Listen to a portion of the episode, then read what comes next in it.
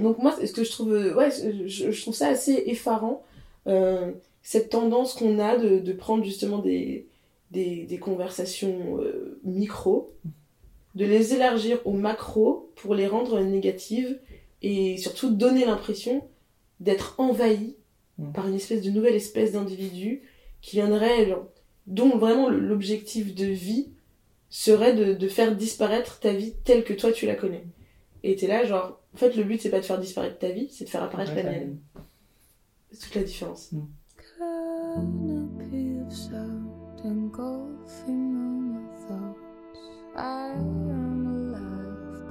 Salut, tu écoutes La vie est belle, un podcast produit par Mauvaise Tête et animé par Gaëtan Serio. Toutes les deux semaines, avec son invité, il se questionne sur la vie et sur la découverte de soi.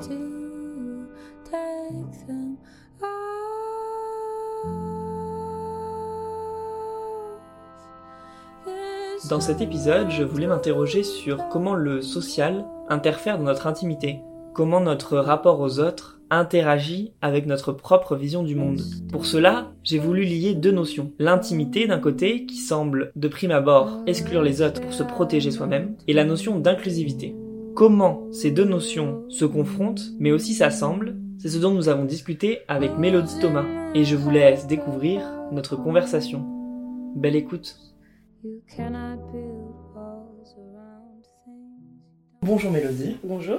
Je voulais discuter avec toi, enfin je t'ai contacté d'abord pour discuter avec toi de, de la notion d'intimité et d'inclusivité. Mhm. Euh, comment on pouvait un peu conjuguer ces deux notions. Mais d'abord, je voudrais que tu te présentes peut-être euh, avec tes mots. Alors moi je m'appelle Mélodie Thomas, euh, j'ai 31 ans et je suis journaliste mode. J'enseigne également un cours d'actualité de la mode à, à l'IFM. Et en fait, euh, que dire de plus euh, euh, Moi, je me sors enfin, j'ai également une newsletter qui s'appelle What's Good avec une amie qui s'appelle Jennifer Padjemi. et ce qui est intéressant, je pense, c'est que tout ce que j'ai fait dans mon parcours, la manière dont je traite la mode, de la même manière que ce qu'on fait à travers What's Good, c'est vraiment une réflexion, je pense, sur comment est-ce qu'on peut partir de soi et aller à la rencontre de l'autre. Donc, je suis très contente d'être invitée à ce sujet-là pour le podcast. Eh bien, merci en tout cas. Et, et oui, en fait, euh, déjà, je, on retrouve plein de sujets de société. Enfin, t'en partages tout le temps. Enfin, moi, j'en ai vu euh, sur ton Instagram, sur Twitter. Euh, et d'ailleurs, j'invite tout le monde à aller dessus parce que du coup, c'est non, mais c'est vraiment une mine d'infos, même pour moi, de vraiment personnellement. je découvre des sujets en même temps comme ça. Mais du coup, pour parler de ce sujet du coup de l'inclusivité, déjà, je voulais revenir sur une première chose, puisque quand on parle d'inclusion, on parle aussi à l'inverse au départ d'exclusion. Mhm. Comment se manifeste un peu ce sentiment d'exclusion, euh, j'allais dire un peu quotidiennement euh, Qu'est-ce que t'en penses? Est-ce que c'est quelque chose qu'on ressent socialement? Est-ce que ça change notre intimité, notre façon d'agir? Je pense que c'est différent pour tout le monde, mais euh, je pense que j'avais cette conversation en fait avec une amie il y a un an ou deux parce qu'on était euh, c'est les conversations qu'on devrait jamais avoir avec ses amis c'est les conversations quand on a bu. Parce que c'est les conversations où euh, c'est beaucoup plus difficile de faire entendre son point de vue et même si c'est une amie très proche et qu'elle a fini par comprendre ce que j'essayais de dire je pense pas que moi non plus j'étais à la hauteur de mes performances intellectuelles à ce moment-là. Mais en fait on était en train de discuter justement on parlait on parlait de racisme on parlait du, du ressenti euh, euh, et je pense que ce que les gens qui ne sont pas racisés, ou en tout cas qui, ne, qui n'appartiennent pas justement à des populations minorisées, n'arrivent pas à comprendre, c'est que euh, euh, c'est pas simplement la chose la, la plus violente du, du racisme ou de l'exclusion qu'on vit au quotidien. C'est pas la question de se faire frapper ou de se faire insulter dans la rue. Celle-ci, elle est, du merci, encore euh, minoritaire. Et on espère que, on voit, on voit selon les sondages que c'est pas toujours le cas, mais en tout cas, on espère que, que ça restera minoritaire. Euh, il y a des, il y a des comportements passifs-agressifs, en fait. Et il y a aussi des gens qui, même sans le vouloir, euh, euh, bah, vous excluent d'une conversation, euh, même s'ils le font pas, ils le font pas consciemment, mais à partir des mots qu'ils utilisent, à partir des, des, comment dire, des assignations qu'ils qu'ils vous font, vous excluent en fait de, bah, quelque part de votre propre identité, parce que moi il y a un livre qui m'a passionné, c'est les identités, je vais pas dire des bêtises, les identités meurtrières d'Amin Malouf que je recommande vraiment à tout le monde, qui est un livre exceptionnel et, qui parle justement de, de ce que c'est que de vivre avec des identités plurielles. Et en fait, on vit tous avec des identités plurielles, euh, même si on est euh, voilà un homme blanc euh, hétéro, on a aussi des identités plurielles parce qu'on peut, je sais pas, venir du Périgord, on peut avoir une mère qui vient d'Allemagne, enfin j'en sais rien. On vit tous avec une histoire familiale et une histoire territoriale, même géographique, on va dire, différente et c'est ce qui fait aussi la richesse je pense d'un pays. Mais pour revenir à la conversation euh, qu'on avait euh, donc cette copine était en train de parler de racisme euh, et elle me disait enfin je pense qu'elle elle comprenait pas en fait justement cette notion là elle comprenait pas qu'on puisse parfois se sentir exclu je pense qu'il y a cette sensation aussi, euh, c'est la phrase qu'on entend tout le temps, euh, les gens sortent leur race card, comme si on avait une espèce de, de Mastercard Gold qu'on pouvait poser sur la table en disant, oh, tu sais, c'est la petite carte de racisme, tu vois, je te la pose ici tranquillement, tu vois, et tu me dois des trucs. Ça se passe absolument pas comme ça dans ma vraie vie. J'aimerais bien en plus, mais ça me donne genre zéro réduction ni rien, donc je pense que c'est la carte la plus inutile du monde, surtout qu'elle ne protège pas du racisme, donc en fait, à quoi sert-elle vraiment? Euh, Mais en fait, j'ai fini par lui expliquer, j'ai fini par lui dire, moi par exemple, euh, j'ai une nièce aujourd'hui, euh, qui a moins de 10 ans. Et est-ce que tu penses que c'est normal qu'elle se trouve moins jolie parce qu'elle a les cheveux, euh, elle a les cheveux crépus? Elle pense qu'elle est moins jolie que sa sœur parce qu'elle a les cheveux crépus et que sa sœur a les cheveux plus bouclés. C'est des petites filles mmh. métisses, etc. Et je lui dis, euh, c'est pas quelque chose qu'elle a appris chez mes parents, c'est pas quelque chose qu'elle a appris chez sa mère. Donc c'est une image qui lui est renvoyée mmh. par qui et comment et pourquoi? Donc du coup, il y a, une vraie, il y a un vrai changement de l'intimité, de sa perception de soi en fait. Exactement. Et, et on se rend compte que, que ça arrive en fait très très jeune et c'est terrifiant en fait. Mm. Quand on a devant soi une, une, une enfant de 7 ans euh, qui vous dit euh, moi je suis moins jolie que ma soeur parce que mes cheveux euh, bah mais j'ai pas des beaux cheveux. C'est c'est terrifiant. C'est intériorisé en fait dès le, dès le départ en dès fait. le départ. Et... et en dehors du cercle familial. Donc ça veut dire quoi? Est-ce que c'est quelque chose qu'elle entend à l'école? Est-ce que c'est parce que à force de regarder des émissions à la télé, etc. Elle se dit le beau cheveu c'est celui-ci. Au niveau des Et c'est pas le mien. Donc. Ouais. Ça veut dire qu'on doit véritablement intégrer et véritablement inclure, mais dans toutes les représentations. Exactement. Et cette, cette notion, je, rebondis là-dessus, mais cette notion de la, de la beauté qu'on applique un peu tous les jours, en fait, euh, un peu peut-être sans, mhm. sans, le savoir. Est-ce que toi, tu as un exemple euh, plus personnel qui t'est arrivé et qui, qui, du coup, tu t'es dit, ah ouais, mais en fait, ça, c'est pas possible, quoi. Alors moi, j'ai pas, j'ai pas d'exemple à ce niveau-là. On va dire j'ai un contre-exemple. Euh, moi, quand j'étais ado, quand j'étais petite, les certains compliments, pas les compliments en général, mais il y avait des garçons qui me faisaient des compliments du genre, toi t'es une jolie noire parce que t'as les traits fins. J'ai pas le nez épaté, j'ai pas une bouche euh, apparemment trop proéminente, selon les critères euh, coloniaux euh, établis. donc j'étais considérée apparemment comme étant une noire pas comme les autres. Mais ça aussi, euh, quelque part, ça pose question, parce que moi, je l'ai jamais ressenti comme étant un compliment, parce que je me disais, mais qu'est-ce que tu essayes de me dire, en fait? Et en même temps, euh, en même temps, je pense que dans ce propos-là, il y a, y a, cette partie, euh, il y a cette partie qui, qui veut vous ramener vers un espèce de critère occidental, euh, soi-disant très positif, auquel vous ne souhaitez pas forcément plus correspondre. Et en même temps, ça vous détache d'un stéréotype communautaire mais mais euh, comment dire? Mais en fait c'est vous vous retrouvez dans un espèce de milieu qui est pas mm. établi qui est pas défini et du coup qu'est-ce qu'on est en fait? Quand on correspond pas à ce qui est censé être un noir et quand on correspond pas non plus à ce qui est être un blanc du coup qu'est-ce qu'on est?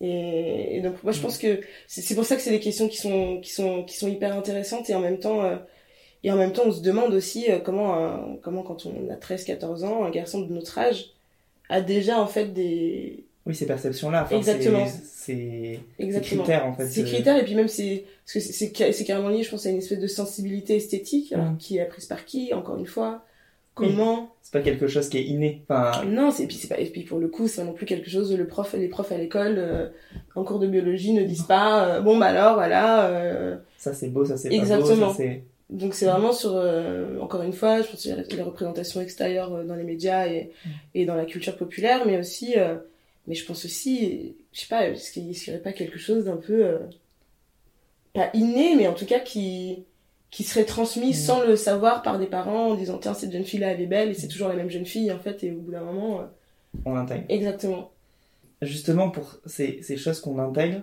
je me demande si au final est-ce qu'on n'est pas intime qu'avec justement des personnes qui nous ressemblent et justement cette différence, Mm. on en fait quelque chose qui est un peu du coup excluant, quelque chose qui...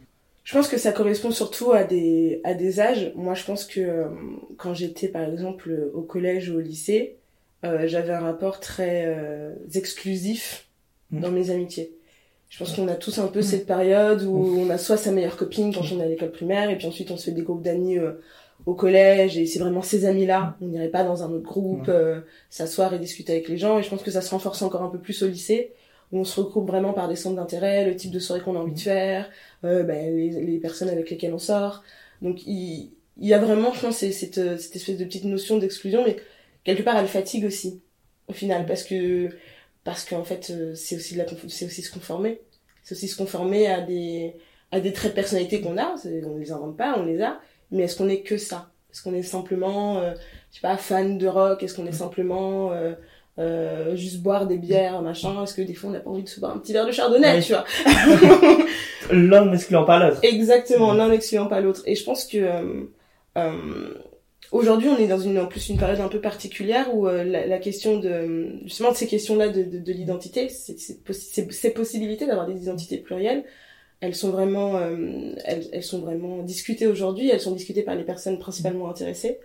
Et, et c'est ce qui en fait euh, c'est ce qui en fait tout l'intérêt. Mais je pense que si j'avais été au collège ou au lycée, euh, j'aurais pas eu cette capacité déjà euh, Ouais. peut-être intellectuelle, mais en tout cas euh, j'aurais pas été suffisamment à l'aise euh, pour parler de ce que voulait dire être une adolescente noire. Oui, c'est ça. Parce que c'est justement une période où on essaye de se conformer et on essaye de faire oublier quelque part que bah, on est différent. est- ouais. Et- Et ouais, je pense que je pense qu'aujourd'hui c'est plus simple parce que bah j'ai 30 ans, donc je peux me permettre euh, d'avoir ces conversations. euh. Mais ça peut aussi rester compliqué parce que euh, si vous gardez des amitiés depuis très longtemps, si vous avez, je sais pas, des, moi j'ai par exemple mon groupe de potes de lycée, aujourd'hui c'est c'est la famille quoi. On, on est plus d'une Ouais. quinzaine de potes, on part en vacances tous les ans. mais si c'est des conversations qu'on n'a pas eues quand j'avais Ouais. 17 ans, c'est des conversations qu'on a amené à avoir maintenant que j'en ai 30. Euh, et c'est bête, ça peut être sur juste euh, des mots de, de vocabulaire. Euh, tu vois, quand j'ai des potes qui disent le mot black, je le fais pas tout le temps parce que euh, je suis pas non plus là pour, euh, je suis pas la redresseuse de tort, tu vois. Mais- Mais, en tout cas, quand je sens qu'il y a une possibilité de discussion, euh, ça a été le cas au Nouvel An avec un ami euh, la dernière fois, et, parce qu'il comprenait pas forcément, tu vois. Et puis je pense que on oublie aussi euh, que euh, les gens, nous, on est intéressés par ces sujets-là. Oui. Donc en fait, on voit, euh, on comprend les rouages, on comprend ce qui ne convient pas. Mais ce qu'on oublie, c'est qu'il y a aussi des gens qui le disent, non pas par, euh, par souci de distinction, mais juste euh, parce que c'est comme ça qu'on leur a appris à le dire et qu'ils se disent, ah, c'est- je pense que c'est la manière la plus cool en Ouais. fait de le dire. Et donc du coup, là, j'ai pu me permettre de dire à mon ami, euh, pourquoi tu dis pas noir? Et il m'a dit, euh, bah, je sais pas, c'est, c'est, ça fait bizarre de, de dire black et pas noir et tout. Je lui dis, bah, c'est juste qu'il y a un mot français aussi, du coup, Mm. est-ce que c'est parce que ça a l'air plus cool? Ouais. Est-ce que ça a l'air moins, moins offensif? Et, j'ai vu un truc se déclencher dans sa tête et il s'est dit, genre, absolument pas. Enfin, non, c'est, je pense que c'est Ouais. juste un- une habitude en fait. Et, euh, et en fait, on oublie aussi que nous, on est une génération où euh, on nous a seriné euh, nationalement la France Black Bamber euh, Oui. pendant, euh, pendant Ouais. quand même une bonne petite décennie. Et ce qui fait que le mot black, quelque part, il a pas juste une connotation de... euh, il a toujours cette connotation de... euh, ça amoindrit quelque part Oui, euh, le- la le- différence. la différence.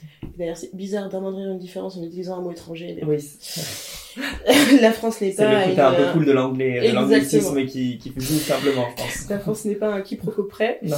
Euh, et, euh, et ouais, donc, on- on- je- je- moi, j'essaye de, de pratiquer en tout cas avec des amis proches euh, que, que, que je sais que je vais garder dans ma vie très longtemps. Et je, je, j'essaye d'avoir quand même cette approche euh, plus didactique, on va dire. Mm.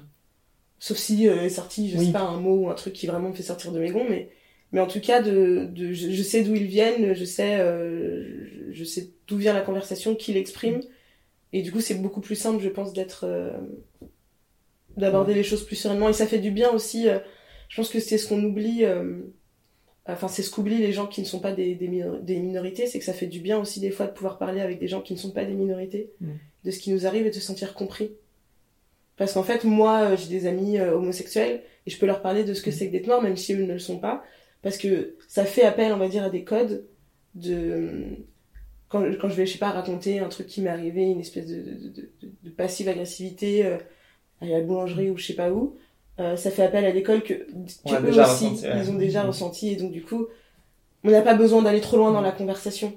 Oui. Je vais dire l'anecdote et la personne va être là, ok je vois très bien.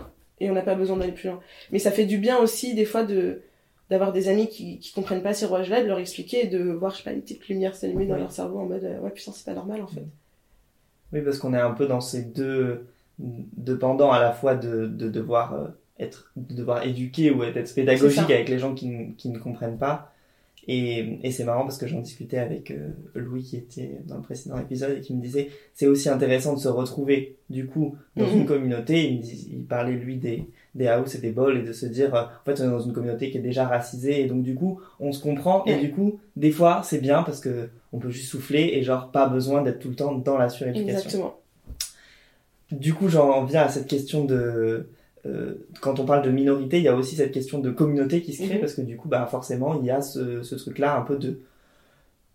En fait, que je voudrais discuter avec toi, de savoir si c'est soit un repli, soit quelque chose où on se dit, bon, bah, en fait, là, on peut souffler, on n'a pas besoin d'être dans un phénomène d'éducation. Et est-ce que justement, euh, la communauté, ça, ça aide? Ou est-ce que c'est, euh, c'est un- ça va un peu à l'encontre, rien n'étant antinomique, Ouais. mais euh, de, ben, de l'inclusion, en fait, Mm. selon toi Alors moi, j'ai, une histoire de vie, on va dire, un peu particulière. C'est que moi, en fait, je suis une enfant adoptée. Ce qui fait que moi, quand j'étais jeune, quand j'étais jeune, je peux remonter, je pense jusqu'à 20 ans, 22, 22, 23 ans, l'idée de communauté, en, en tout cas, euh, quand on me parlait de communauté noire, c'est une idée que je comprenais pas forcément parce que euh, parce que j'ai pas de j'ai pas de parents noirs donc j'ai pas j'ai pas été élevée dans dans dans un cercle familial proche en contact avec des personnes noires, euh, enfin en tout cas majoritairement des personnes noires. Euh, donc du coup l'idée de communauté, moi c'est toujours quelque chose dont je me suis un peu méfiée au préalable. Parce que, parce que comme je disais, moi en plus j'ai toujours été dans des groupes d'amis euh, quand j'étais au collège, lycée, etc. Et au lycée je me suis rendu compte que le groupe pouvait aussi être oppressant quelque part. Que, que dans un groupe on peut pas faire tout ce qu'on veut. Et moi j'aime bien faire ce que j'ai décidé de Mhm. faire. Donc, euh, et, dans l'idée de communauté, en tout cas, euh, quand on regarde de l'extérieur, et là je parle spécifiquement de la communauté noire, euh, l'image qu'on me renvoyait de ce que voulait dire apparte- appartenir à la communauté noire, et c'est une image euh, qui peut être, qui elle aussi peut être, comment dire, énoncée par les personnes en dehors de cette, communauté, hein, on, l'entend très bien dans les médias, etc. L'image qui renvoyait, c'est que il aurait fallu que je me conforme à une certaine idée de ce que voulait dire être noir. Et je peux pas me conformer, même, même malgré toute ma bonne volonté, puisque de toute façon, euh, je suis pas née avec ces codes, Mm. et donc je, je, je peux pas juste appliquer bêtement, ou en tout cas euh, euh, prétendre à appartenir, en tout cas avoir une partie de mon identité qui est associée simplement avec l'idée de- d'avoir des parents noirs, enfin en tout cas de- de- d'appartenir à un linéage noir euh, au sens familial le, le plus basique, on va dire. Euh, donc l'idée de communauté, moi, elle, elle, elle m'est venue comme ça. Et c'est euh, en rencontrant donc Jennifer avec qui euh, j'ai la newsletter What's Good qu'on a commencé en fait à avoir toutes ces conversations. Donc elle, elle a, elle, elle- elle- on a forcément une histoire différente puisque du coup, elle, a des parents qui sont noirs, etc. Elle a son histoire familiale autre.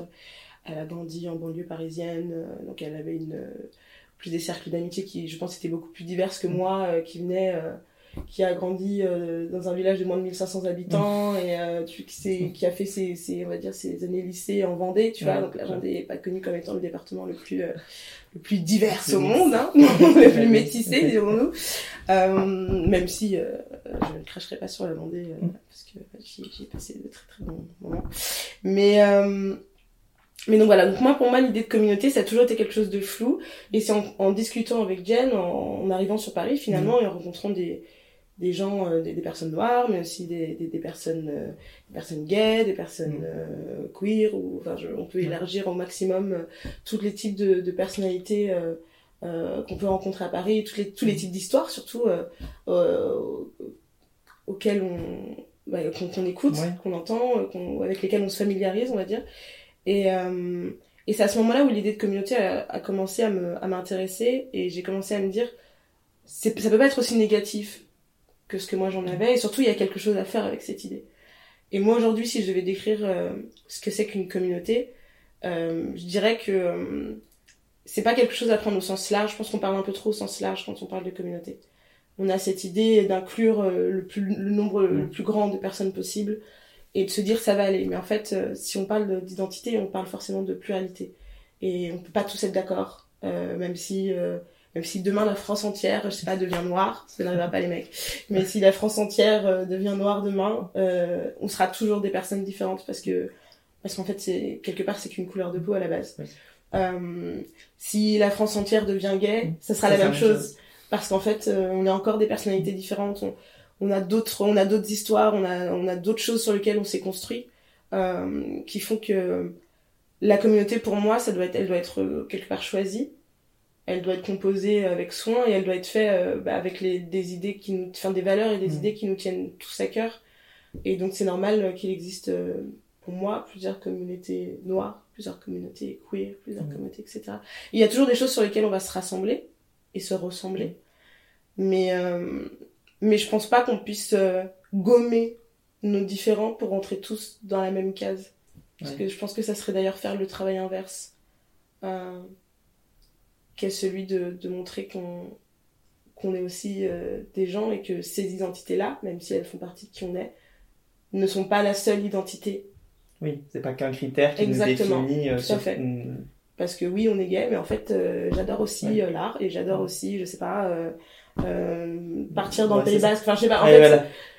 Tout ça compose des personnes en fait, qui Exactement. sont complètement plurielles. Et l'identité. et, et ce qui est intéressant dans les, dans les identités meurtrières d'Amin Malouf, c'est justement qu'il dit les gens ont tendance à se raccrocher à une partie de leur identité à partir du moment où ils sentent que celle-ci est attaquée plus, plus particulièrement.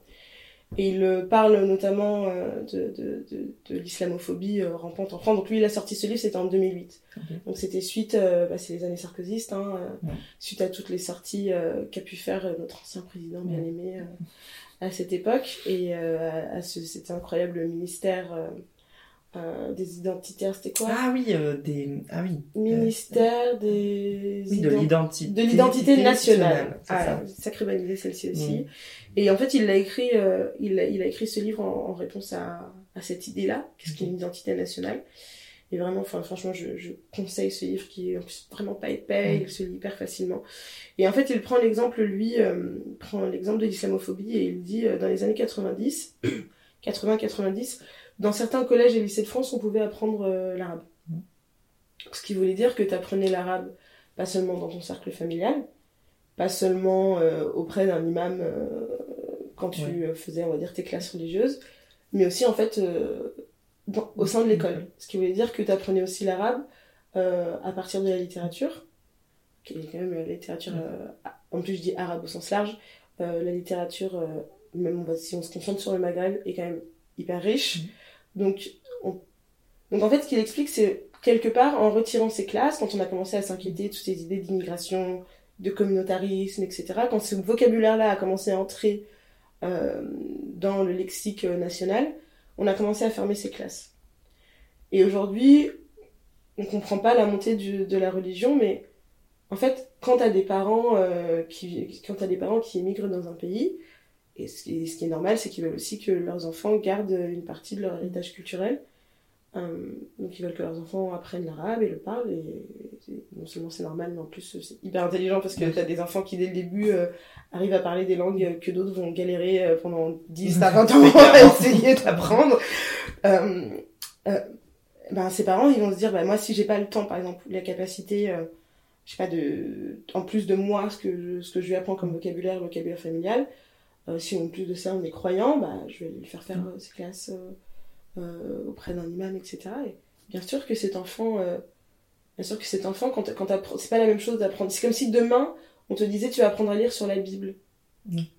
Oui.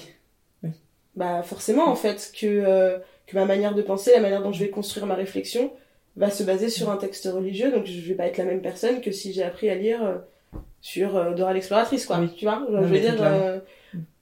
Donc en fait, lui, il parle vraiment de tout ça, de comment, quelque part, aujourd'hui, on reproche un communautarisme euh, euh, qu'on a quelque part créé Mm. au niveau Eh oui. de l'État. Et, euh, et comment, euh, aujourd'hui, en, plus on insiste avec l'idée d'en finir avec ce dit communautarisme, on interdit le voile, on interdit nanana. Il disait, dans les années, toujours dans ces années-là, il y avait très peu de femmes qui portaient le voile, et à partir du moment euh, en ça, termes de statistiques. En 2001, je crois, ils ont, ils ont sorti cette loi euh, anti-voile. Euh, Il y a eu une montée des femmes euh, qui ont commencé à porter le voile. Donc, aujourd'hui, quand on regarde la télévision et qu'on est tous en train de nous, parler de la femme arabe soumise, etc., des femmes musulmanes, des femmes nani, des femmes on oublie quand même que il y en a certaines qui le font aussi euh, par souci politique, pour affirmer Ouais. en fait une partie de leur identité qu'on essaye de gommer à tout prix pour des raisons en plus euh, trop souvent euh, racialistes, trop souvent euh, xénophobes, Mhm. euh, et j'en passe. Et puis il y a aussi d'autres qui se disent juste, bah en fait ça fait partie de mon héritage, et je me cherche aussi moi en tant que personne. Peut-être qu'il y a des femmes peut-être qui, qui portent le voile aujourd'hui, qui le porteront pas dans 5 ans ou dans 10 ans, on est des personnalités fluctuantes. De la même manière qu'il y a des femmes qui le portent pas aujourd'hui et qui le porteront peut-être demain. Mais en fait, on ne devrait pas avoir à demander l'autorisation euh, d'à quel point on a envie de se découvrir culturellement et en termes d'identité. euh, on ne devrait pas avoir à le demander à l'État, en fait. C'est moi qui je suis en tant que personne, ça, Mm. concerne, ça me concerne moi, mes évolutions, mon rapport à moi-même. Je ne devrais pas devoir inclure l'État dans l'intime. C'est là où ça pose un problème.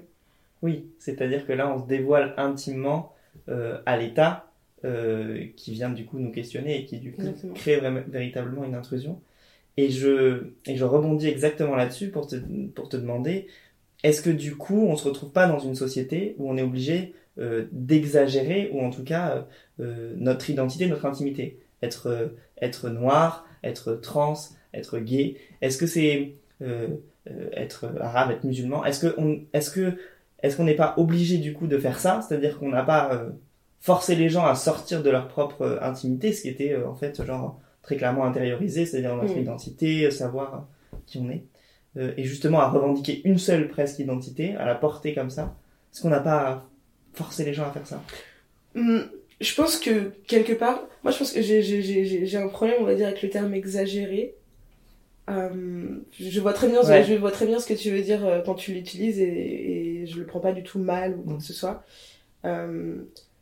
Je, je dirais que euh, effectivement, comme tu, et tu le dis très bien, je pense que en empêchant les gens, en tout cas en voulant en voulant contrôler les gens dans leurs identités, euh, on a fait exploser en fait un peu le couvercle de, de la marmite, pour Mhm. utiliser mes petites expressions de grand-mère. Euh, en fait, on est, je trouve qu'on est vraiment une génération intéressante et, et des fois on oublie aussi, euh, et quand je dis on, je, je parle vraiment d'un point de vue global, genre en termes de, en tant que société et même en tant que personne minorisée, on, on parle pas assez, je pense, de la question de la transmission. Euh, Enfin, on en parle en ce moment, c'est un sujet qui, commence à être vraiment très abordé, mais, en tout cas, j'ai l'impression que ça passe pas au niveau des médias, que ça passe pas au niveau euh, politique, euh, institutionnel, tout ce qu'on veut. Euh, je pense que nous, on est une génération où, où euh, comment dire, on a l'impression d'avoir découvert, enfin, c'est pas qu'on a l'impression, mais comme toutes les générations qui nous ont précédés, on va dire, on a l'impression d'avoir dé- découvert ce que c'était que d'être une, minor- une personne, enfin, d'être considéré comme étant une minorité. Mhm. Ce qui veut dire que nous, par exemple, enfin, moi, si je parle de moi en- dans, dans la communauté noire, il y a ce truc d'être un peu le pionnier de quelque chose. Et en fait, euh, j'ai des copines qui ont un blog, qui enfin, un, un site internet qui s'appelle l'Afro, et, euh, et un des projets qu'elles ont qu'elles ont mis en place, c'était de, de parler euh, de, de, de la place des acteurs noirs dans le cinéma français, des acteurs, même des réalisateurs, etc. Et en fait, quand on lit tous les portraits qu'elles dressent, etc., on se dit mais attends, mais ça c'est quelle année, mais ça c'est quelle année? On n'est pas pionnier du tout en fait. Mhm. Il y a des gens qui nous ont ouvert des portes depuis très longtemps. Euh, je pense que ce qui est différent aujourd'hui, c'est que on, on réclame pas les mêmes choses et on les réclame pas de la même manière. Il y a toujours eu euh, des personnes qui se sont battues euh, pour des causes, euh, pour des personnes minorisées, mais aujourd'hui nous on le fait d'une manière où on le fait sans euh, sans utiliser les codes euh, qui nous ont été donnés par des institutions. On a créé nos propres codes en fait, et on le sent aujourd'hui. Moi, moi je suis journaliste et et, et on le sent très bien dans, dans, dans, les, dans les rédactions que, euh, tu vois, moi ce qui me fait rire, c'est quand les médias parlent euh, de Twitter, à la communauté Twitter. On dirait que Ouais. Twitter, c'est des gens qui vivent pas vraiment en France, c'est des gens qui... c'est gens... Que sur Twitter. Ouais, ils sont que sur Twitter. En fait, ils votent pas, ces gens-là. Vous voyez, ils, ils votent pas, ils sortent pas, ils lisent pas les journaux français, on sait pas, on sait pas vraiment ce qu'ils font. ils sont juste sur Twitter en fait. C'est, ils sont détachés de, de, de tout contexte national, français. C'est les gens de Twitter. Et en fait, non. Et, non, ça ne peut pas fonctionner comme ça en fait. Bien sûr que, euh, bien sûr que c'était un réseau social et donc une communauté euh, qui, qui s'est créée. Euh, en plus, du, pour le coup, une communauté au sens très très très très large, puisqu'elle elle, attire tout et, et, son opposé. Mais aujourd'hui, nous, je pense que euh, on est la génération qui à la fois rend hommage et, et, et, et, retisse le lien avec les générations précédentes en mettant en avant ce qu'elles ont fait et, euh, et surtout ces histoires qui ont été trop souvent tues euh, et auxquelles on essaie de, de se rattacher parce qu'en fait euh, ça appartient à notre histoire aussi et quelque part donc à nos communautés qu'on est en train de se créer. Et en même temps euh, on veut ouvrir d'autres possibilités et permettre aux générations qui vont nous suivre d'utiliser ce que nous on fait mais sans forcément utiliser les mêmes codes mm. pour pouvoir eux créer leur propre narration mais tout en gardant en fait cette espèce de lignage euh, historico-culturel mm. on va dire et, et, et donc quelque part est-ce qu'on exagère? Est-ce que est-ce que ça passe par l'exagération d'un certain trait? Je sais pas mais je pense que ça peut être perçu comme ça de l'extérieur parce qu'en fait c'est des histoires qu'on nous a tellement pas racontées en tout cas euh, dans le discours euh, culturel et national euh, institutionnel. C'est tellement pas euh, c'est des choses qu'on a découvertes en fait qu'on a c'est un savoir qu'on a dû apprendre par nous-mêmes qu'on a dû sur lequel on a dû creuser qu'on continue d'apprendre et on continue euh, là je suis tombée par exemple sur une réalisatrice qui est londonienne pardon ou je sais en tout cas britannique. Et elle a fait un mini documentaire euh, sur euh, ce que voulait dire être noir et clubber dans le Londres des années 70-80 et queer Okay. Noir, queer, clubber. Et ce que ça avait apporté, ce que cette communauté avait apporté aux nuits londoniennes. Genre en, en matière de safe space, en Mm. matière de, de plein de choses. C'est une personne de notre génération qui raconte l'histoire de, personnes de générations précédentes. Et, et, et déjà, c'est très beau pour nos générations à nous, ça, ça crée un, un très beau lien de filiation. Et moi, ce que je me dis, c'est que cette histoire qu'elle elle raconte, elle raconte pour elle, donc elle raconte pour nous, mais quelque part, elle la raconte aussi pour ceux qui vont suivre et qui vont se dire, mais en fait, ça existait déjà. Mm. C'est aussi, ça donne, une, ça donne aussi une possibilité de légitimation de notre présence dans ces espaces. Surtout, je pense, euh, en Angleterre, la euh, au moment du, on, on parle de Brexit, au moment où euh, euh, il y a toutes ces questions de- de- d'exclusion, toutes ces questions de, de, de, de soi-disant problèmes posés par l'immigration et de, de problèmes culturels. Et en fait, on dit aux gens, mais, mais en fait, cette génération-là, c'est ce qu'en en Angleterre, c'était la Windrush Generation, euh, c'est tous ces gens qui venaient des Caraïbes euh, de- et qui, qui sont, qu'on est venus chercher, d'ailleurs, Mhm. pour venir travailler à Londres et, et, et prêter main forte, euh, enfin, travailler en tout cas dans, au Royaume-Uni et prêter main forte euh, économiquement et industriellement. On est venu les chercher et en fait, arrêtez de nous faire croire que l'immigration, ça a commencé en, en 2008 ou en 2012. Euh, Il y a des récits de personnes, de personnes racisées, de personnes queer, de personnes. euh, on peut élargir Oui. ça euh, tellement, euh, tellement largement. On, on- ces histoires-là, elles existent déjà.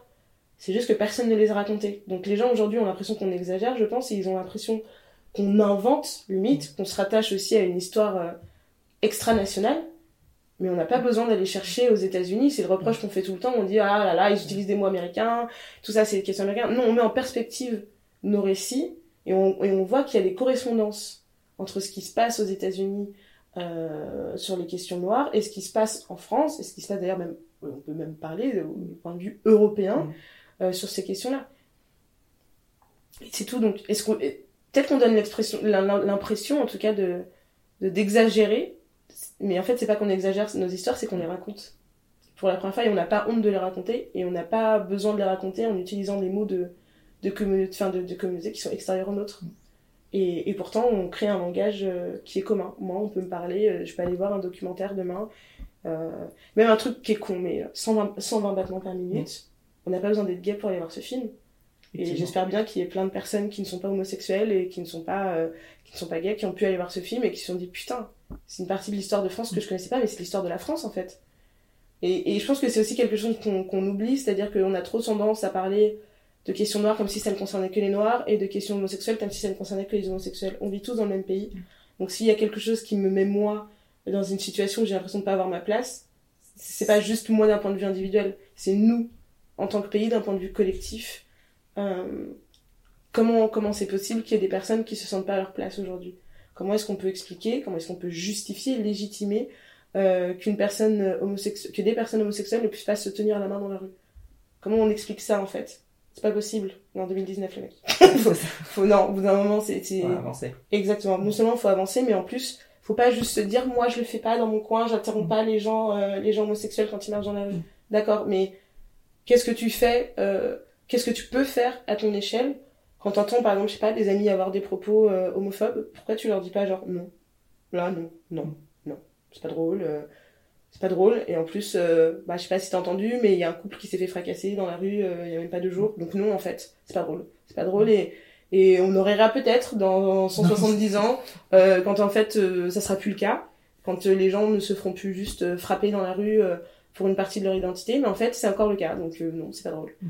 et je pense que quelque part quand on parle d'exclusion qu'on parle de communauté on dit oui c'est les gens des communautés qui s'excluent du qui s'excluent en fait de, de- du reste de la société. Mais tu dis mais c'est vous en fait qui vous excluez. Parce que nous on est en train d'avoir une conversation mais c'est pas juste une conversation entre nous. Mm. c'est une conversation pour tout le monde.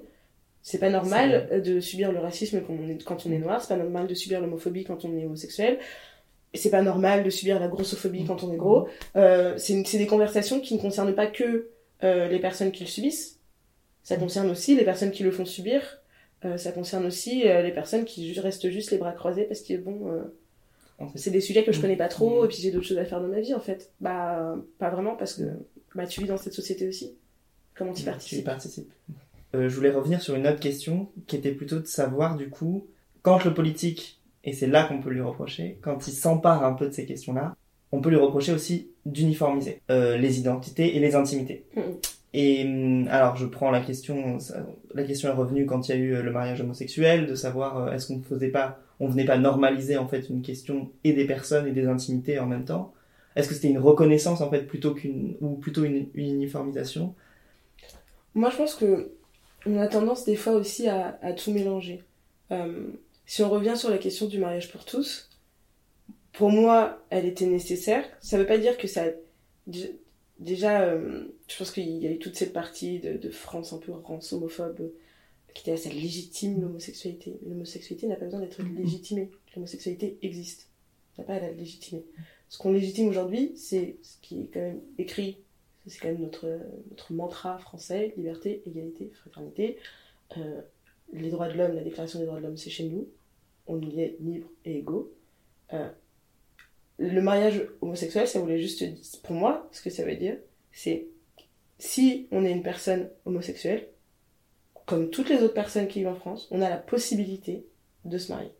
Alors après, à l'intérieur de la communauté, est-ce que c'est normal qu'on se pose la question de ça, ça- on nous légitimise et donc par conséquent, comment est-ce qu'on arrive ensuite à continuer à faire avancer nos luttes et à faire entendre nos, nos opinions, puisque l'État semble euh, nous donner raison. Pour moi, c'est une victoire, quand même, parce que parce qu'en fait, c'est quand même un, message et un symbole fort, mais le mot symbole est très important, parce qu'un symbole n'est pas une réalité. Un symbole... euh, un symbole, ça veut juste dire, euh, là, là, en tout cas juridiquement parlant, c'est une possibilité. Est-ce que est-ce que ça a pour autant empêché quoi que ce soit Est-ce que ça a changé quoi que ce soit en termes d'homophobie? On s'est tapé euh, quand même euh, le slogan un papa, une maman euh, pendant je sais pas encore combien de temps. Les mecs sont encore sur le coup, alors que clairement Non. on est tous passés à autre chose dans nos vies. Euh, au bout d'un moment, non. Euh, ils ressurgissent tous les, toutes les semaines là pour essayer de faire parler de leur truc alors qu'on est là genre absolument pas. Euh, donc, je trouve que au contraire, plutôt que de dire que ça a légitimé et que donc ça a genre quelque part que ça peut incapaciter nos luttes, je pense que ça leur donne justement un, un tremplin sur lequel euh, sur lequel se propulser.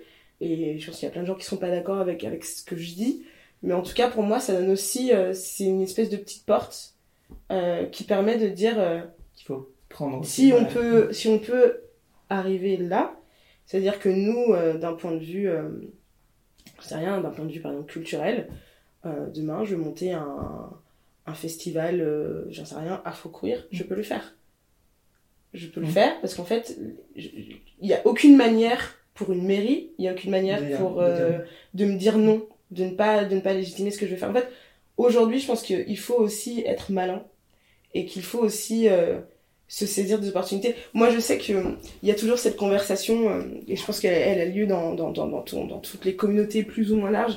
C'est ce truc de dire euh, Ah, si demain on, on te propose j'en sais rien, un poste dans une institution qui ne s'est jamais montré ouverte sur les représentations, qui n'est rien, euh, ce serait, ça veut dire que, t'es, que, que si tu l'acceptes, t'es un vendu. Mais absolument pas. C'est-à-dire que si je l'accepte, je vais être mise dans la position, ou en tout cas je l'espère, je vais pouvoir faire changer les choses. Et si je n'arrive pas à faire changer les choses, j'aurai appris moi suffisamment de choses de cette entreprise, de cette institution, euh, de ce que je veux faire, pour pouvoir monter mon projet à côté et leur dire merci les mecs de tout ce que vous m'avez appris, mais moi maintenant je peux monter mon petit truc, parce que là ce que vous faites, moi je sens que ça va pas aller très très loin, mais moi je peux, comme, euh, tu vois, c'était Beyoncé quoi, créer sa propre table en fait créer euh, la table sur laquelle on a envie de, de, réunir des gens et dire on connaît les codes, on sait les appliquer, mais on ne veut pas les appliquer de la même manière. Donc on va créer notre propre table et on va faire nos choses comme nous on a envie de les faire. Donc je pense qu'il faut se déculpabiliser de ça et surtout, euh, surtout pour moi c'est des sujets, comment dire, quelque part un peu stériles dans le sens où, où comme on le disait, en fait, le, le mariage homosexuel pour le coup ça a été un symbole de la même manière que quand on fait des mémorials pour l'esclavage, euh, c'est des symboles. Ça n'est pas, ça n'est pas un terme au racisme. Mais, ce que ça permet de faire, par contre, euh, ça permet de parler de la question de l'esclavage, ça permet de parler de ses, de ses conséquences et de comment euh, elle continue aujourd'hui à, se, répercuter pardon, sur des personnes dites noires en France, en fait. Le... Justement, cette mise en avant dans l'espace public, euh, et j'en viens plus particulièrement du coup à un sujet qui, qui va te, te, concerner très particulièrement, puisque c'est la question de la question de plutôt trouver des, du coup des solutions à, euh, à jouer du coup avec son intimité, avec son, euh, sa façon d'être et, et, la façon dont on agit dans la société. Alors c'est très marrant parce que j'écoutais hier un podcast, mais alors là c'est qu'on est complètement sur le où le mec dit, parlait d'habitat et le fait d'habiter la Terre, bref. Et il dit très justement, notre premier habitat, c'est nos habits. Et d'ailleurs, les mots ont la même origine, ce que je n'avais absolument pas euh, capté au moment où il l'a dit, et je me dis, ah mais tiens, oui. Et en fait, dans ces solutions qu'il y a, il y a par exemple, vestimentairement, on peut exprimer tout ça. Donc c'est ton sujet aussi, euh, plus particulièrement, et je voulais en discuter avec toi. En fait, ce qui est intéressant avec le vêtement, c'est que le vêtement a toujours eu une connotation autre que le vêtement lui-même. Autrement dit, le vêtement, il a servi, euh, il a servi à faire des distinctions sociales, il a servi à faire des distinctions euh, de genre, il a servi à faire des distinctions d'âge aussi, pardon. Donc, le vêtement en lui-même, on lui a donné quelque part des propriétés, euh, on lui a donné le pouvoir de dire des choses euh, sans même qu'on ait besoin de les, raconter. Et, euh, ça n'a jamais, ça, n'a, toujours pas changé aujourd'hui, et ça ne change pas. Ce qui change par contre, c'est le nombre d'histoires qu'on peut raconter à travers le vêtement. Parce que ce qu'on portait, euh, ce, qu'on portait, on va dire, au Moyen-Âge, euh, c'est pas la même chose que ce qu'on porte aujourd'hui, et surtout, ça n'a pas la même signification dans le sens où euh, les modes étaient aussi quelque part institutionnelles, euh, on a tous, euh, voilà, euh, je pense, entendu parler de la cour du roi à Versailles, comment, comment c'est ce que ça a pu déclencher des modes, des tendances, etc. on parle un petit peu moins de comment ça se passait quand on était en dehors de la bourgeoisie et de, et de la noblesse, même de la royauté au sens large. Mais, mais on sait aussi que c'était bah, forcément d'un point de vue économique, c'était différent.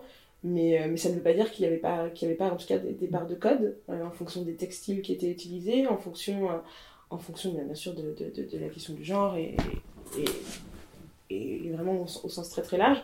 Aujourd'hui, ce qui a changé, c'est que tout le monde peut raconter son histoire vestimentairement comme il l'entend en fonction de comment il a envie de la raconter et de quelle personnalité il a envie de parler de lui aujourd'hui.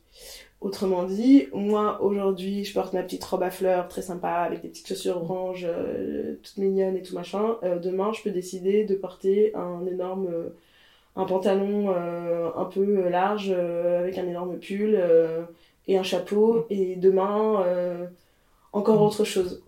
aujourd'hui, aujourd'hui, la mode, c'est, ça a pu être un terrain de jeu sur nos identités parce que on a eu aussi, et là je reviens sur les questions de transmission, on a eu des groupes minorisés qui ont utilisé la mode pour, pour, pour faire des revendications. en Europe, on parle souvent du mouvement punk, par exemple, qui a utilisé, parce qu'on pourrait même parler d'une anti-mode, mm. pour pouvoir faire passer pouvoir faire passer ces messages. Euh, euh, aux États-Unis, il y a aussi les Zoulous. Enfin, on pourrait citer en fait un million de groupes euh, qui ont utilisé le vêtement pour, pour dire qui ils sont. Mais ce qui est intéressant, c'est que eux, ils parlaient d'une facette de leur personnalité qui était la plus, comment dire, les plus, la plus marquée, la celle en tout cas qu'ils sentaient, je pense, la plus attaquée, si on veut reprendre les mots d'Amin Malouf. et nous aujourd'hui, et c'est pour montrer aussi le, chemin qui a été parcouru quand même. Euh, si on sort, malheureusement, euh, si, on exclut, en tout cas, euh, et, le terme est, malheureusement bien choisi, la question religieuse, parce que malheureusement c'est pas encore le cas pour tout ce qui concerne les femmes voilées, etc.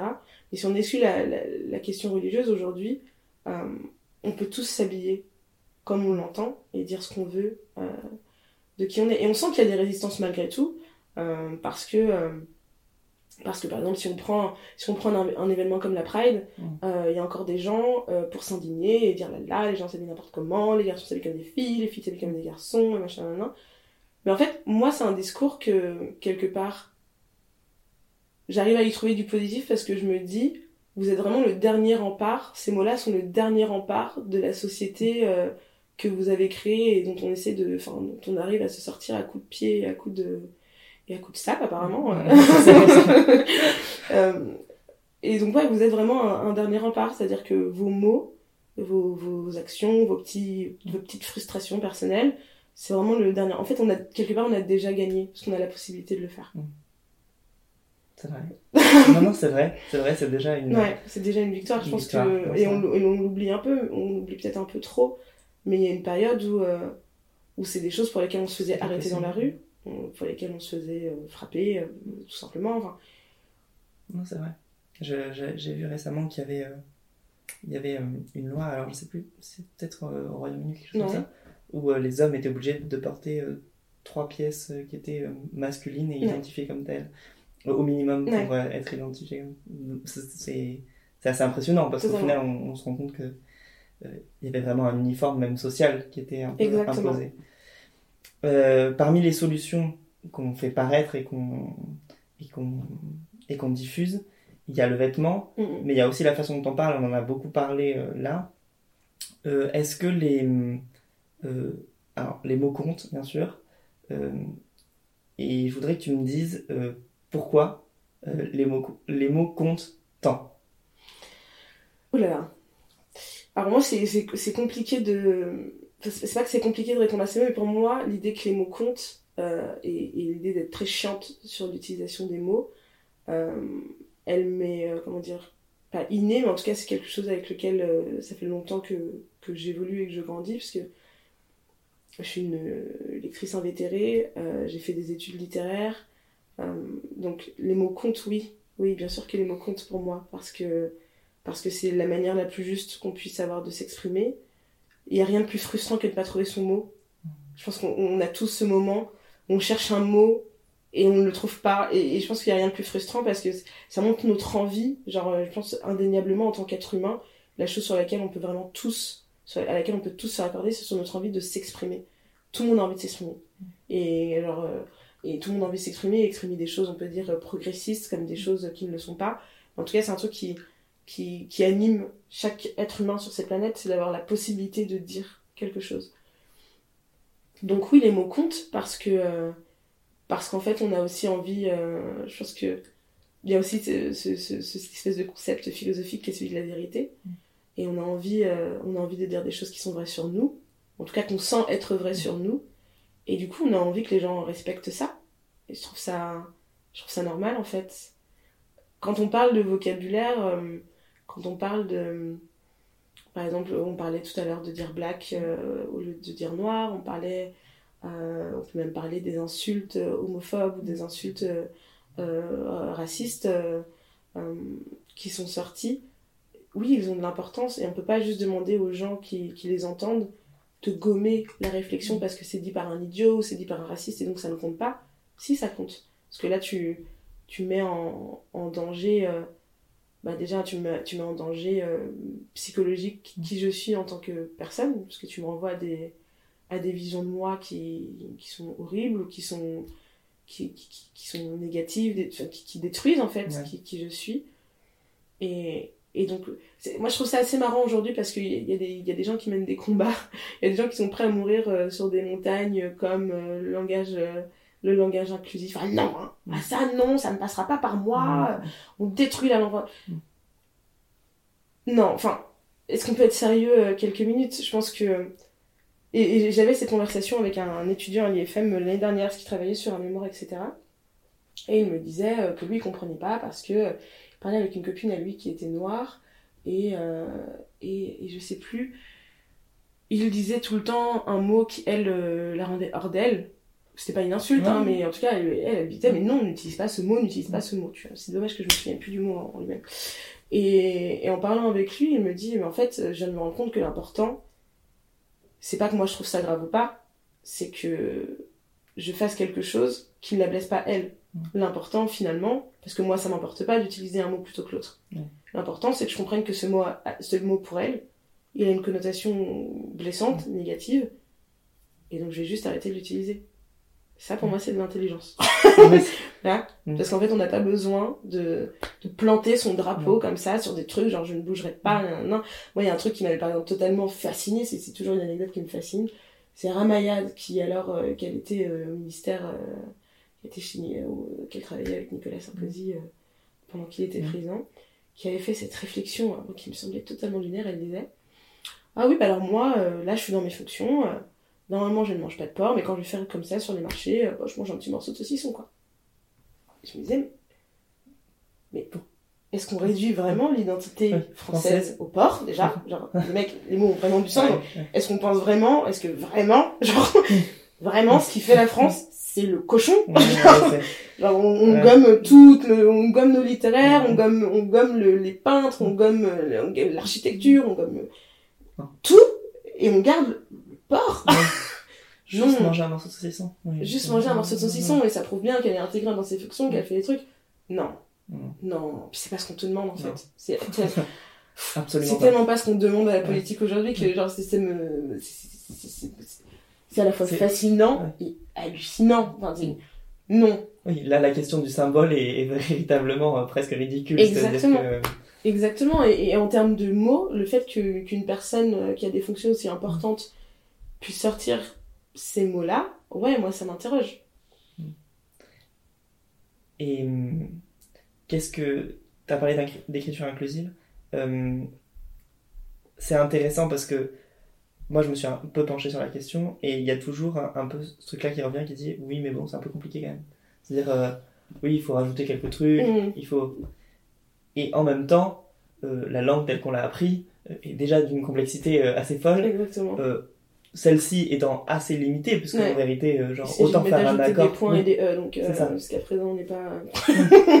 Et, et même c'est une facilité parce que presque on n'a même plus besoin de savoir quel genre et ou qu'est-ce quoi. Et on n'a pas on, besoin met de le doubler E les mots non plus. aussi. C'est ce qui est ce qui est quand même euh, genre en vérité Mhm. une vraie facilité euh, même euh, au niveau du euh, de l'écriture. Et en fait la résistance à ce niveau-là, mais là je donne juste mon point de vue, c'est même- pas une question. La résistance à, à ce niveau-là me, me, me paraît presque incongrue. C'est-à-dire que au pire, au pire même si tu ne le fais pas, bon bah on t'en voudra pas. Pour Mhm. l'instant de toute façon la personne n'a pas appris comme tel et, et ça, ça- véritablement l'écriture n'est pas quelque chose qui, qui change du jour au lendemain. Mais en même temps, si tu le fais, pourquoi on te le reproche? Enfin, il y a aucun. Mais en fait, moi, ce que j'ai, adoré avec cette histoire, c'est vraiment, euh, pour moi, c'est, le, symbole parfait de comment est-ce qu'on peut, euh, et je dis ça avec tous les, guillemets possibles, parce que j'utilise rarement ce mot normalement, mais hystériser vraiment une situation. À la base, l'écriture inclusive, c'est donc une réflexion militante sur comment on peut inclure au maximum les femmes, euh, et même sur les questions de genre, comment est-ce qu'on peut se montrer plus inclusif à partir de l'écriture. En fait, c'est une réflexion militante sur comment est-ce qu'on peut utiliser la langue pour, pour, pour, pour, et comment est-ce qu'on peut faire évoluer la langue pour qu'elle soit moins restrictive, pour qu'elle soit, pour qu'elle puisse inclure le plus de personnes possible. Aujourd'hui, on est dans une période où le militant euh, a une plateforme plus importante grâce aux réseaux sociaux, etc. Donc, c'est des conversations euh, qui se répandent beaucoup plus facilement et beaucoup plus largement dans l'espace public, ce qui est tout ce qui est, ce qui est bien, euh, très bien en soi. Mais quand je parle d'hystérisation, ça veut dire qu'on est passé d'une conversation donc militante à des gens donc, qui travaillent sur ces questions-là, et des gens qui, même, ne serait-ce que des néophytes, qui trouvent la, réflexion intéressante, qui se demandent comment est-ce qu'on peut l'appliquer, pourquoi, etc. Et limite, on regarde le journal de 20h, et là on vous dit, oh mon dieu, ça y est, ils ont de nouveau frappé, les militants, euh, les militants minoritaires, communautaires, tout ce qu'on veut ajouter avec le R derrière, euh, nous imposent euh, un nouveau type d'écriture. Personne t'a absolument demandé quoi que ce soit. C'est-à-dire que là, on est vraiment tellement au point de vue de la réflexion. C'est pas comme si euh, c'était, j'en sais rien, euh, quelqu'un s'était pointé au ministère et avait dit Bon, les mecs, vous m'emballez tous vos petits papiers, là maintenant tout sera fait en écriture inclusive. Absolument pas.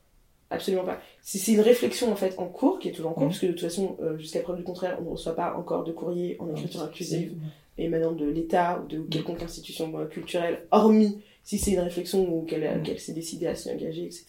En tout cas, pas. Euh, pas, pas de institutionnalisé. Exactement. Et, pas au niveau des institutions publiques, en tout cas.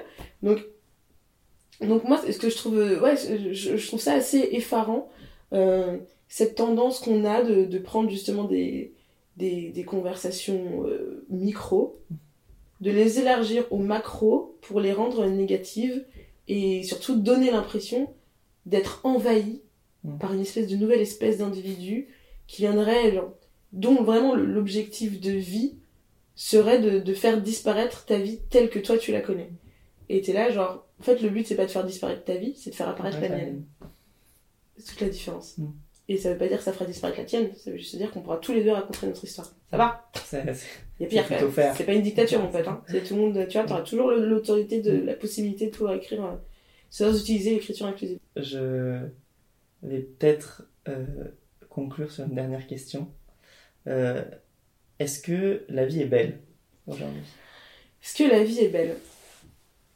Moi, je suis quelqu'un d'assez euh, cynique, on va dire, dans mon approche de, de l'existence, parce que je pense que c'est aussi dû à notre, utilisation des, des, réseaux sociaux, qui le, je pense que le matin, euh, la première heure qu'on fait tous, c'est de regarder nos téléphones.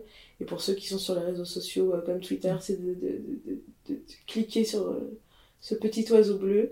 Et là, c'est la déferlante du pire de ce qui a pu se passer dans l'humanité qui tourne en boucle. Donc, est-ce que la vie est belle Aujourd'hui, on entend parler beaucoup de choses négatives. On entend parler de l'immigration d'un point de vue négatif. On entend parler de de, de, de, de, ce président américain qui a le droit de déclencher des guerres nucléaires le matin quand il se lève et que son pyjama n'était pas mis du bon côté. Euh, on est du côté de politiques euh, qui permettent de se pointer sur les plateaux télé et de dire à une partie de la population euh, rentrez chez vous. Mmh. ce, qui, ce qui, moi, me laisse. Totalement... Ouais, surtout ça me laisse quand même assez quat qu'on puisse se permettre de dire ça à une époque où on essaye de nous faire d'embellir l'image de, de, ce qu'a pu être l'empire colonial et où à l'heure actuelle peut nous sortir un truc en mode c'était quand même bien le temps des colonies où on pouvait construire des autoroutes et aider tous ces petits noirs euh, et ces petits arabes euh, dans les rues et ils étaient quand même moins malheureux. Et en même temps euh, cette population qu'on a fait venir mm.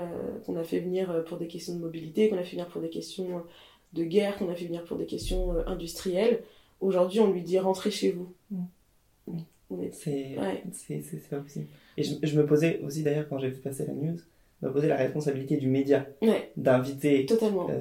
Mais c'est fait exprès, ça fait. Euh, c'est. Ouais. Je trouvais ça complètement déplacé. Quitte à inviter pour euh, donner la parole, pourquoi pas. Mais quand on sait très bien, il y a la Coupe d'Afrique Exactement. Qui se joue, et en même temps on invite une personne qui, une personnalité qui va très vraisemblablement sortir ce genre d'ineptie. Enfin, je. on, le fait pour le, on le fait pour l'audience. Ouais. On le fait pour l'audience et quelque part on le fait aussi pour, euh, pour continuer justement à effrayer les gens et leur faire croire justement que la vie n'est pas belle. Et moi je pense que la vie peut être belle, en tout cas, parce que euh, aujourd'hui, euh, quand, on, quand, on, quand on appartient à des populations minorisées, on n'a jamais eu autant de possibilités de faire parler de nos histoires, de, de les raconter, de prendre la parole Mm. sur qui on est. Et je pense que c'est quelque chose de, qui est suffisamment récent pour pouvoir le dire. euh, quand, quand on reparle encore une fois de lignage et de transmission, euh, on, a la on a la capacité de raconter des histoires que les personnes qui ont vécu avant nous ne pouvaient pas raconter, ou en tout cas pas leur nom propre. Et, et avec les réseaux sociaux, avec les, les plateformes, et je parle pas que des plateformes digitales, je parle euh, bah, des plateformes comme le, le podcast que tu es en train de créer, euh, des plateformes comme les nombreuses newsletters, euh, qu'elles soient féministes et culturelles, euh, Que tu exactement, que ça soit les festivals euh, qui sont mis en place, que ce soit tout simplement les, les discussions organisées. On, on est, dé- on est déjà en train de créer, en tout cas de faire en sorte que la vie soit plus belle, que ce soit les manifestations. Moi j'ai un rapport aux manifestations qui est assez étrange, parce que moi j'aime pas- j'ai- j'ai- je, je, me- je m'interroge beaucoup sur euh, ce que veut dire manifester aujourd'hui et quel impact ça peut véritablement avoir euh, surtout à une époque où euh, les gouvernements décident publiquement de ne pas écouter les gens qu'ils Mm. gouvernent. Euh, on le voit très bien avec les Gilets jaunes et, et- et cette espèce de mascarade médiatique qui est de, de, de, de- de taper euh, sur les voitures brûlées, etc. et ne pas s'indigner qu'il y ait des gens aujourd'hui qui finissent avec moins de 30 balles dans la poche, Ouais. pas s'indigner de, de, de parents qui viennent parler du fait qu'ils peuvent pas nourrir leurs gosses, leur offrir de, de vacances, leur offrir de cadeaux à Noël. Donc aujourd'hui, on s'indigne pour le Fouquet, quoi. Donc euh, ouais, on s'indigne pour le Fouquet qui est ouvert en, en l'espace de 4 mois en grande pompe et qui continuera à servir des steaks à 70 balles, vous inquiétez pas pour eux. Ouais. Euh, je, suis pas, euh, je dis pas ça dans l'idée de, c'est normal de cramer des choses. Je le dis juste dans l'idée de, il y a différents types de violences. Il y a des violences qu'on voit et des violences qu'on ne voit pas. Et la violence visible euh, intervient aussi souvent quand il y a eu énormément de violences invisibles. Et, et ça marche, et marche même quand on parle de, de, de- d'homophobie et de tout Mm. ça. Parce qu'en fait, euh, euh, si ces gens se permettent de passer à l'acte envers une communauté, c'est aussi parce que dans l'invisibilité, dans, en, ne, donnant pas de visibilité justement euh, euh, aux personnes euh, homosexuelles, on ne donne pas de, visibilité à leur lutte, en, stigmatisant les luttes, en stigmatisant les personnes, on donne, de la, force aux gens qui vont passer à l'acte derrière. Donc les actes physiques sont toujours la preuve visible de, violences qui, ont- qui ont été, elles, beaucoup moins mises sur le devant de la scène. Et donc, je pense aussi quelque part que, et c'est peut-être inconscient, je, je suis pas une théoriste du complot, mais que euh, on vit dans des, on vit dans des lieux où les gouvernements dernièrement ont, ont cette tendance, en tout cas, à vouloir nous faire croire que la vie n'est pas belle, que tout est horrible et c'est forcément la faute de quelqu'un d'autre. Ouais. C'est forcément la faute de l'immigré, c'est forcément la faute de ses militants, c'est forcément la faute de du voisin d'à côté, j'en sais rien, du pays d'à côté, du religieux, du machin, du nanan. C'est toujours la faute de quelqu'un d'autre. Mais en fait, la vie est pas si horrible que ça. Enfin, Mm. moi, je vis dans le 18e. euh, hier, euh, ouais, euh, l'Algérie a gagné la canne. euh, Mm. Les gens sont sortis avec des drapeaux algériens. On fait des you dans la rue. Il y avait des gens au balcon qui applaudissaient. Il y a eu des feux d'artifice, etc. On est tous différents. On vit tous les uns à côté des autres. On a tous des histoires différentes à raconter. Mais en fait, ça va Ça va. dans l'idée. Ouais. Ça va. Ça ne peut... si, on, si on travaille tous dans l'acceptation de l'autre, dans l'inclusion Oui. de l'autre, il n'y a pas de raison pour que ça n'avance pas. Et ben merci beaucoup Mélodie. Merci à toi de m'avoir invité. canopy of sound engulfing all my thoughts? I am alive. Merci d'avoir écouté La vie est belle, un podcast animé par Gaëtan Serio. Tu peux nous suivre sur les réseaux sociaux de Mauvaise Tête. Aussi, si tu as apprécié cet épisode, n'hésite pas à nous laisser des étoiles sur Apple Podcast. Intense passion.